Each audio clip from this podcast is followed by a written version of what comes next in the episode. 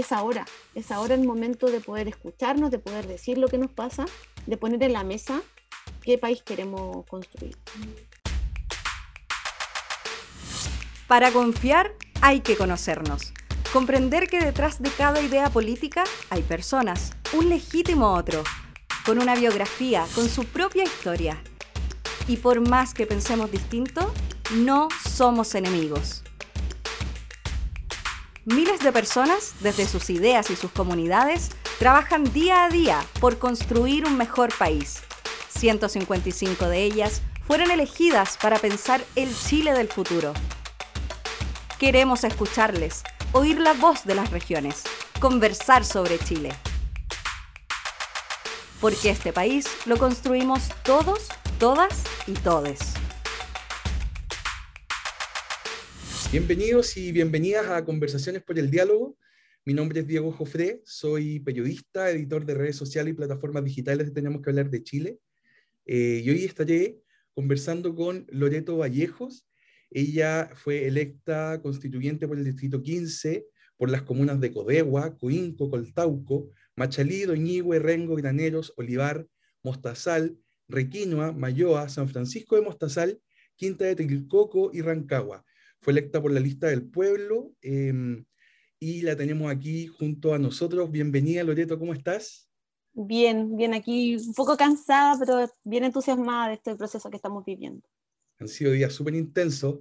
Bueno, y hemos estado todos muy, muy expectantes, pero para, para, para que podamos todos también ser, ser más parte de este proceso, eh, hemos creado este espacio para poder conocerlo un poco más a los constituyentes.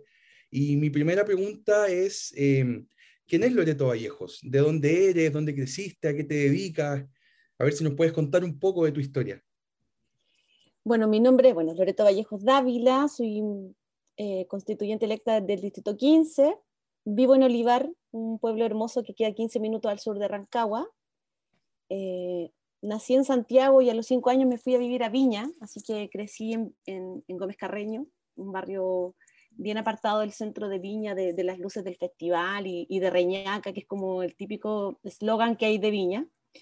Y a los 30 años me vine a vivir a, Olivar. Llevo 11 años viviendo en la sexta región.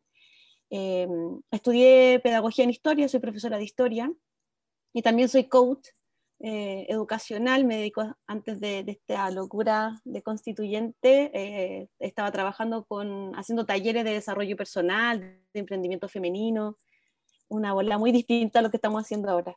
Y mm, soy una persona muy positiva, que siempre espera lo mejor, que, mm, que crece en un entorno súper desfavorable y que le gana a este sistema y que mm, que producto básicamente del esfuerzo familiar termino siendo profesional y, bueno, cambiando la vida, ¿no es cierto? La educación a mí me cambió la vida y por eso es que me hice también profesora.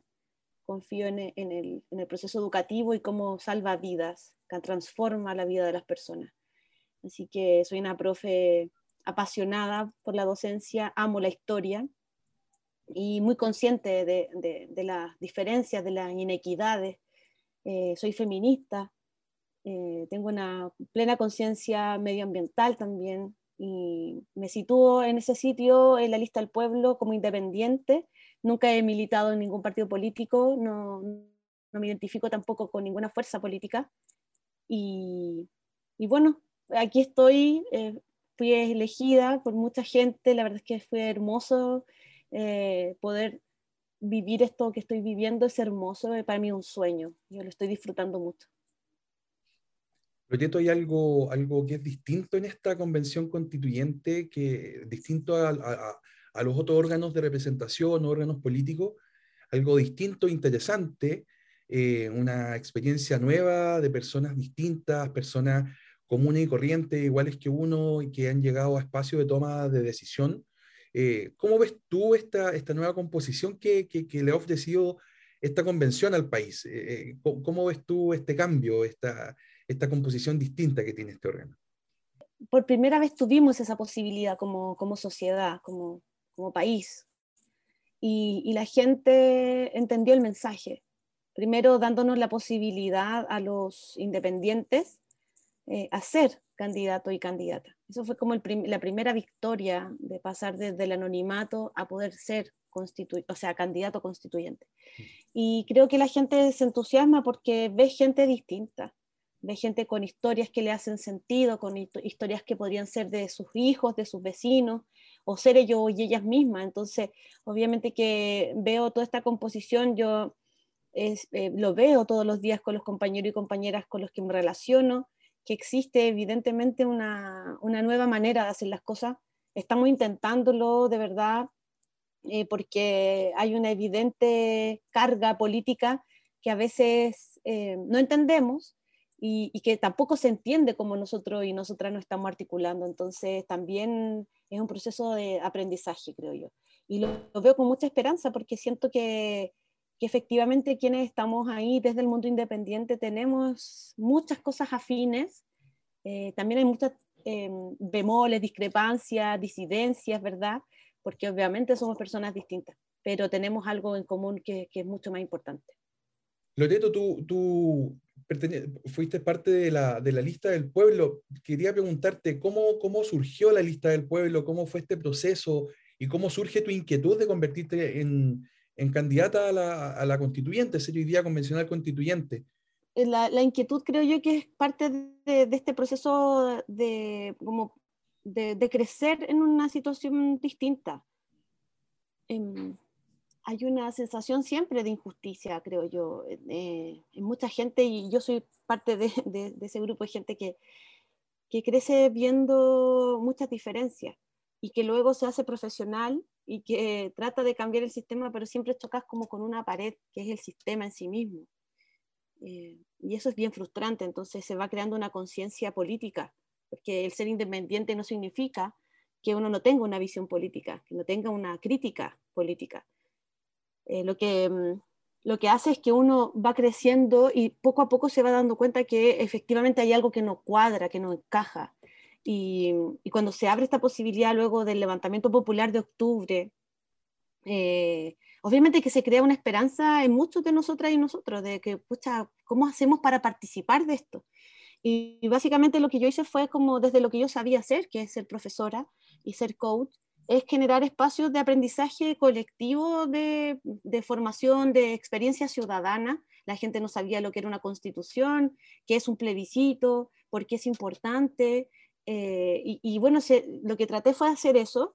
Y cuando viene el, tema de la pandemia y nos encerramos, yo tuve todo ese tiempo como muy conectada con la gente a través de talleres por internet. Y llega diciembre del 2020 y se abre esta posibilidad y yo lo hice absolutamente sola, yo no pertenezco a ningún organismo orgánica social de un grupo, nada. Básicamente yo estaba en mi casa eh, cuidando a mi familia y haciendo mis cosas.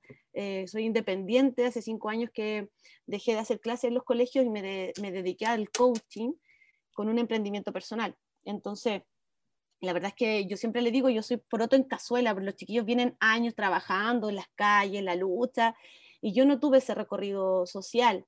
Eh, y bueno, me inscribo en diciembre y, digo, bueno, ¿cómo yo puedo ser efectivamente eh, constituyente si estoy sola? Entonces me pongo a buscar en internet y encuentro así la lista del pueblo y dije, capaz que acá sí pueda.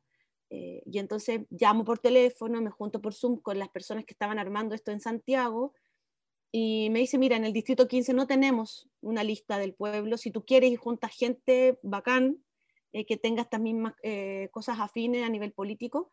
Y, así empezó. Y así que empezamos a conversar con compañeros que yo no conocía y, y armamos la lista del pueblo así. Proyecto, y ¿cuáles son las principales necesidades que tú identificas en la gente de tu distrito em, que, crees que es necesario eh, plasmar en, la nueva constitución?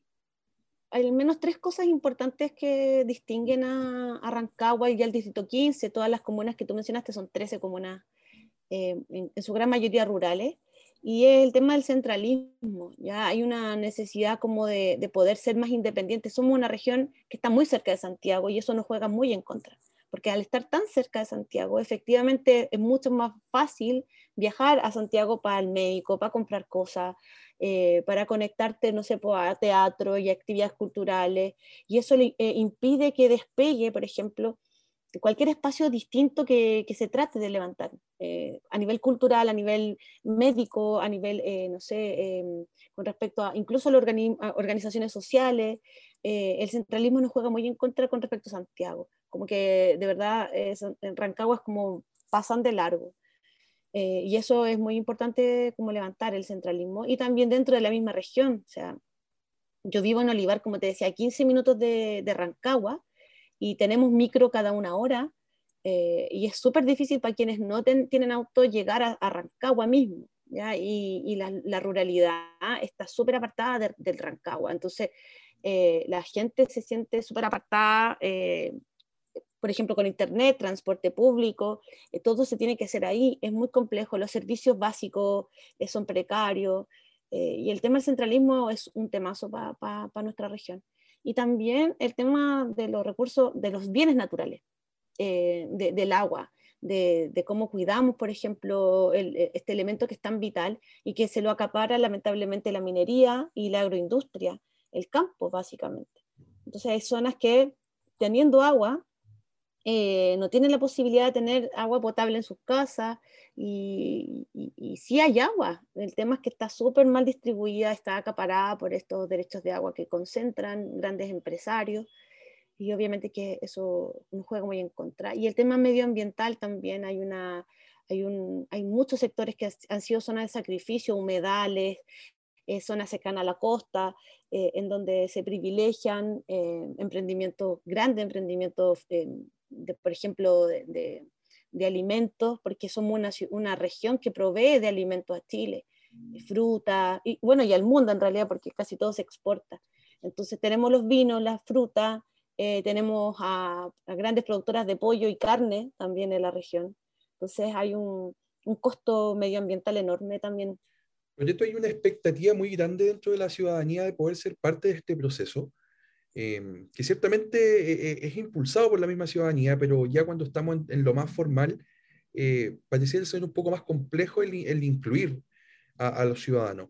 ¿Cómo crees tú que debiese el proceso constituyente abrir espacios para los ciudadanos? Em, y si crees que, que, es necesario, que es importante que, que, seamos parte. O sea, no hay duda de eso. O sea, no, yo no escuchaba a nadie, incluso de los sectores más conservadores, eh, que, no tenga esa, esa, responsabilidad.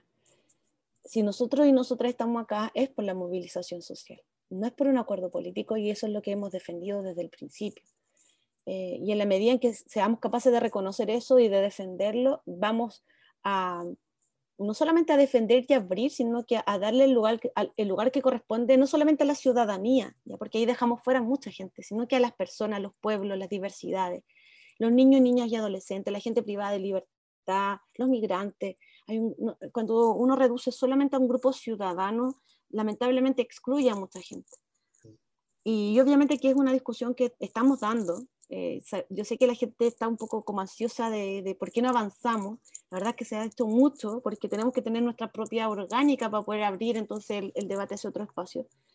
Pero, por ejemplo, eh, el tema de la participación popular, eh, es súper importante y, lo que nosotros y nosotras estamos haciendo con nuestro equipo eh, en el Distrito 15 es estar vinculándonos con distintas organizaciones sociales, pero también con gente que no está en organizaciones sociales, porque la gran mayoría no está asociada a algún grupo en específico, la gente está desencantada, se ha ensimismado a vivir su vida básicamente.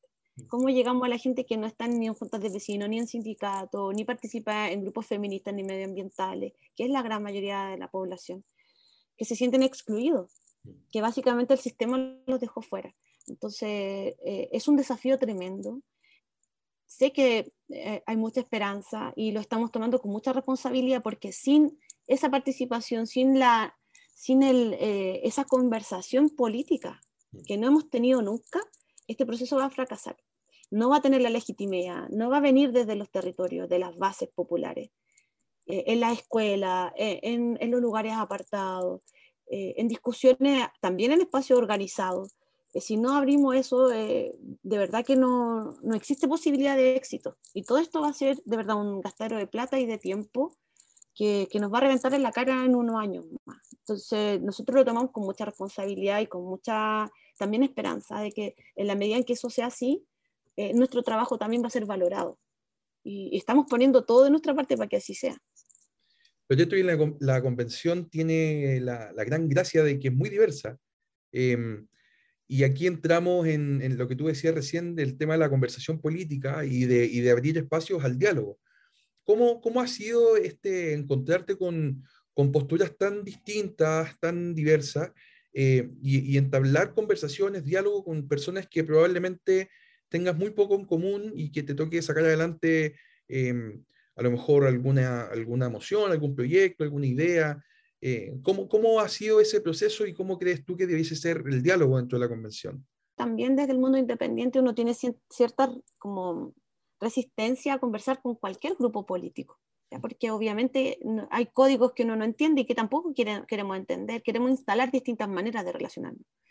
Entonces, por lo menos lo que yo te hablo de forma muy personal, lo que yo he hecho es hablar con todos quienes se han acercado a hablar con nosotros y nosotras y, eso ha implicado en, un primer momento eh, hablar entre nosotros primero, que ya es un tema, eh, abrirnos al espacio de hablar con otros independientes y los pueblos originarios y hemos formado un grupo eh, bien como que se está afianzando y que levanta propuestas en común. Y luego de ese espacio, desde los independientes, nos hemos vinculado con otros grupos eh, transformadores que también quieren estos cambios y que vienen de espacios políticos, partidos eh, políticos, básicamente. Sin embargo, cuando tengamos que trabajar en mesas de 12, 15 personas, es evidente que el diálogo va a ser mucho más, va, va a ser necesario, ahí no, no, hay forma de escaparse, básicamente. Yo tengo la esperanza de que sea, que sea constructivo, que sea respetuoso y que, y, y que por lo menos de mi parte está siempre esa, esa, esas ganas de escuchar. Yo siento que cuando uno escucha a alguien distinto, eh, sirve para al menos dos cosas. Una, de verdad, tratar de entender que hay otra visión aparte de la tuya. Y hay otra que también es súper bonita, que, que, lo que hace es reforzar también tus propias convicciones. Porque tú cuando contrapones dos miradas tan distintas, eh, eres capaz también de decir por qué piensas distinto y, refuerzas tus propios discursos. Y, y, en eso obviamente que puede haber puntos de, de, de encuentro y, y, cosas que nunca vamos a estar de acuerdo. Y está bien, Está bien que no estemos de acuerdo. El tema está en cómo hacemos para que todas las visiones sean escuchadas, pero que las mayorías sí sean respetadas.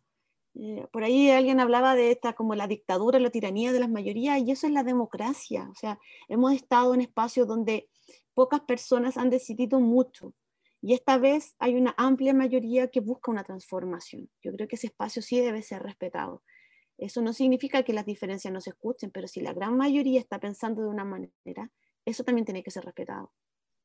Loreto, tú comentabas recién el tema de, de, del diálogo no solamente con personas que piensen tan distinto a uno, sino que también dentro del mismo sector, dentro de, tus mismos compañeros a lo mejor de lista, o, también hablabas de, se ha hablado de, distintas agrupaciones, como las mujeres feministas, eh, los de ciertas regiones, eh, los que están por el medio ambiente. ¿Cómo ha sido el diálogo también en esos espacios? Eh, ¿ha, ha, habido, ¿Ha existido espacio para poder escucharse? Eh, ¿Han creado ustedes esos espacios también para poder encontrar puntos eh, de diferencia, puntos de acuerdo? Sí, de todas maneras, de, desde el principio, cuando ya fuimos electos y electas, creo que a la, a la, semana ya estaba la intención de formar un grupo de independientes al menos, y se formó un grupo llamado Vocería de los Pueblos, donde se incluyeron eh, voluntariamente gente de distintos sectores de independientes, de los movimientos sociales, de la lista del pueblo, de escaños reservados. Eh, el requisito al principio era no ser de partidos porque primero teníamos que ver quiénes éramos y todo. Y um, un par de semanas antes, eh, sí parece que un par de semanas antes de la, de la instalación de la convención hicimos un llamado desde ese grupo a armar uno, otro grupo que se llamaba Constituyentes Autoconvocados y ahí llegaron fuerzas políticas. También desde los movimientos transformadores, teníamos desde gente de los independientes no neutrales hasta el Partido Comunista y bueno, obviamente lo, los independientes. y ese mismo grupo se ha ido como afianzando, hemos ido trabajando, más eh, estos grupos que, que, hemos coincidido mucho más. las diferencias son más que nada como de la manera en que podemos transmitir las cosas, pero el fondo es súper, súper común, o sea, eh, no hay como grandes diferencias de, la visión de país que tenemos y coincidimos en la manera en que nos, comunicamos, las historias comunes de dónde venimos. Eh, eh, tenemos historias súper similares de nuestras familias, de dónde estudiamos, o sea, tú te vas encontrando con gente muy parecida, entonces obviamente que hay una sintonía mucho más fácil de llevar.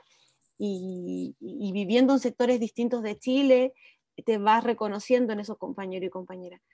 Y obviamente que eso hace más fácil. Y además es un desgaste emocional muy alto estar ahí expuesta. Entonces también necesitas esta contención emocional de confianza con gente que, que no es tu familia, que no son tus amigos y que obviamente son necesarios porque cuando viene un momento de crisis son ellos los que están ahí. Entonces e, el factor humano también importa mucho para poder llevar adelante esto.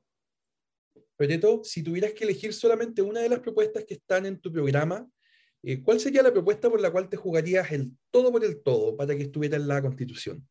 Siempre digo la misma y es la educación. La educación es el centro de, toda transformación posible en este país.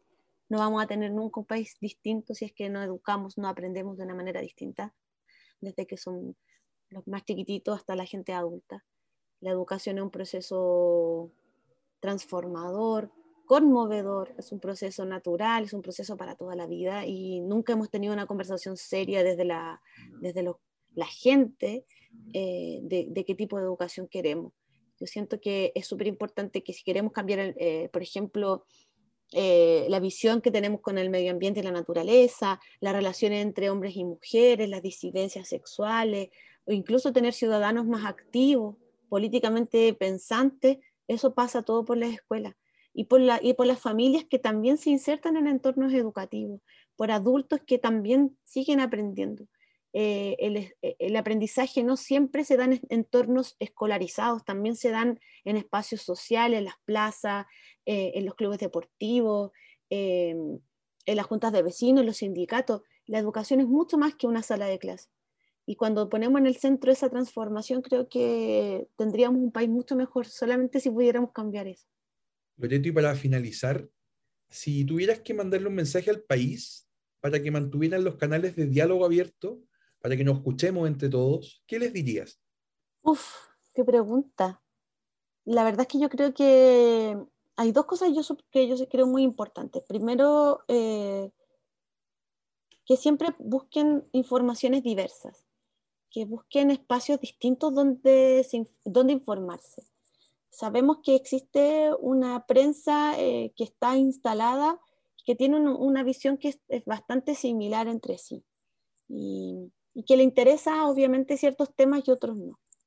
Y por lo tanto, cuando solo nos informamos a través de un, par de medios de comunicación o básicamente por una manera, eh, nos quedamos fuera de muchas otras conversaciones que no están pasando en esos, en esos lugares. creo que es importante poder, eh, como ciudadanos, como seres humanos, como mujeres, como niños, niñas, en todo el entorno en el que estemos, siempre tratar de, de buscar información en distintas partes. Y eso enriquece mucho porque están pasando cosas que no siempre sale en la prensa escrita o en los canales de televisión eh, más formales. Y, y, lo otro es que estén encima de nosotros, pendientes de nosotros, exigiéndonos eh, que demos cuenta, que, que seamos capaces también de, de, de, vincularnos con lo que está pasando en la convención. Yo no sé si, eh, a ver, no existe tanta claridad cómo vaya a ser, pero sí que, que la gente no deje de estar pendiente, que busque como eh, contactarse con nosotros y nosotras. La gran mayoría tiene sus redes sociales. Está toda nuestra información súper ahí. Si alguien quisiera contactarse conmigo, fácilmente puede dar con mi mail, con mi teléfono incluso. Entonces, eh, y eso yo lo he escogido. Yo escogí tener esos canales abiertos.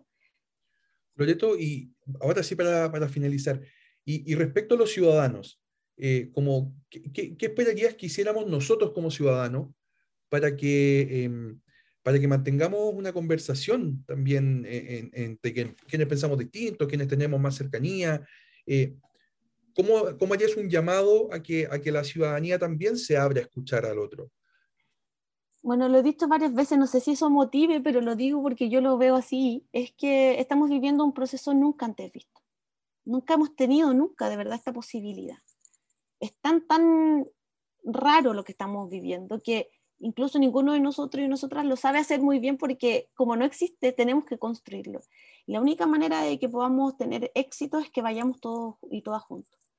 Y para eso necesitamos que la gente cada vez que exista la posibilidad de hablar, que lo haga, que participe en cabildo, en asamblea, que, que vaya a los debates, que se entere y que dé a conocer su punto de vista, pero también siempre reconocer que en, el discurso del otro hay algo de verdad. Siempre hay algo de verdad en, en la historia del otro. Más allá de la ideología o, o la postura política, también pensar que detrás de esa voz hay una historia y esa historia también es válida. Es distinta muchas veces. Eh, yo sé que lo que estoy diciendo es súper poco popular para mucha gente, pero tal como yo espero hacer con, con, los demás, me gustaría que también los demás lo hicieran conmigo, en el sentido de que se dieran el espacio para escuchar, más allá de la visión, sino que la historia que hay detrás. Y, y, cuando uno aterriza a la parte humana, entonces el diálogo sí es posible. Cuando nos atrincheramos en nuestras posturas políticas y queremos ganar, y solo queremos ganar, entonces ahí el diálogo no existe. Eh, y la invitación, creo yo, es esa, a no dejar de, dar ese espacio, no dejar de abrir esa puerta, porque no tenemos otra opción más que hacerlo hoy. Y es una oportunidad histórica, única, que yo no sé si se vuelva a repetir. Así que es ahora, es ahora el momento de poder escucharnos, de poder decir lo que nos pasa, de poner en la mesa qué país queremos construir. Loreto, muchísimas gracias por tu tiempo, por tu entrevista y por el tremendo trabajo que están haciendo. No, muchas gracias a ustedes, un abrazo cariñoso. Gracias por, por también invitarme.